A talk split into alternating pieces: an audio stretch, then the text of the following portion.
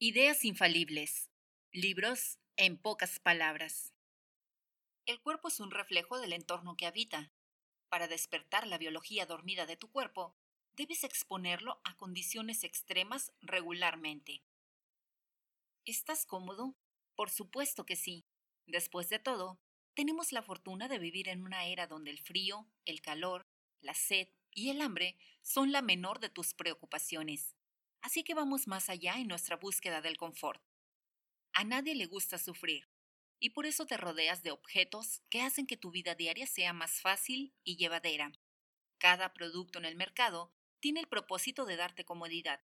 El automóvil con GPS para no perderte, el servicio de entregas a domicilio para no tener que salir a hacer tus propias compras, la aplicación del calendario para no olvidar los compromisos, la calefacción para no tener frío en invierno, y el aire acondicionado para no tener calor en verano. Con esto, podemos decir que la búsqueda del perpetuo confort define nuestra vida.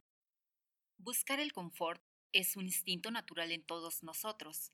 Después de todo, la expectativa de algún día librarse de todo aquello que causaba sufrimiento motivó a nuestros ancestros a recorrer el mundo expuestos a condiciones que matarían a cualquier atleta moderno. Perseguir la comodidad era algo bueno para nuestros antepasados, pero hoy ya no podemos decir lo mismo. El confort ya es una norma para todos, y eso nos ha dado cuerpos cada vez más débiles y propensos a enfermedades. Depender del GPS para orientarte encoge el hipocampo, que es donde tenemos el sentido de orientación. Conseguir todo a domicilio fomenta el sedentarismo y los sistemas de control de temperatura merman el sistema inmune, debilitan el sistema circulatorio y frenan el metabolismo. No es como si el cuerpo de los hombres y mujeres prehistóricos fueran diferentes al humano promedio moderno. Biológicamente hablando, nuestro cuerpo funciona igual que en la prehistoria, lo cual significa que es capaz de aguantar temperaturas bajo cero sin padecer hipotermia, de exponerse al calor sofocante con poca agua sin experimentar insolación, y de funcionar bien en alturas extremas sin sufrir hipoxemia. La prueba viviente de esto es originario de Holanda y se llama Wim Hof. Wim Hof, o mejor conocido como el hombre de hielo, puede sumergirse en el hielo por más de una hora, correr un maratón completo en el desierto sin agua y escalar el Kilimanjaro vestido solo con shorts y zapatos.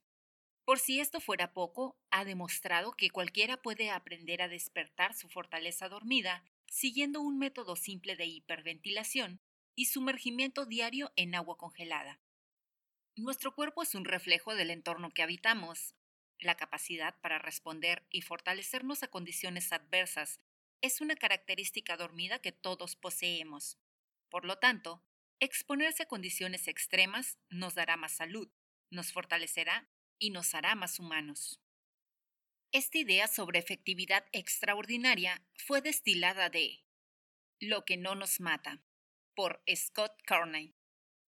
El título explica por qué debemos renunciar a la búsqueda del perpetuo confort para estar más sanos, fortalecernos y retomar el control sobre nuestros procesos biológicos. Recomendamos todas las ideas de este libro a cualquier persona con el firme propósito de cultivar un cuerpo más resistente y a líderes con la intención de fomentar la actividad física en su organización.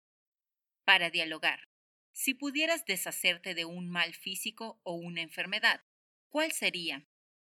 ¿Te gustó esta idea? Consigue todos los conceptos y principios de este y muchos libros en tu vida y el trabajo, visitando ideasinfalibles.com diagonal premium.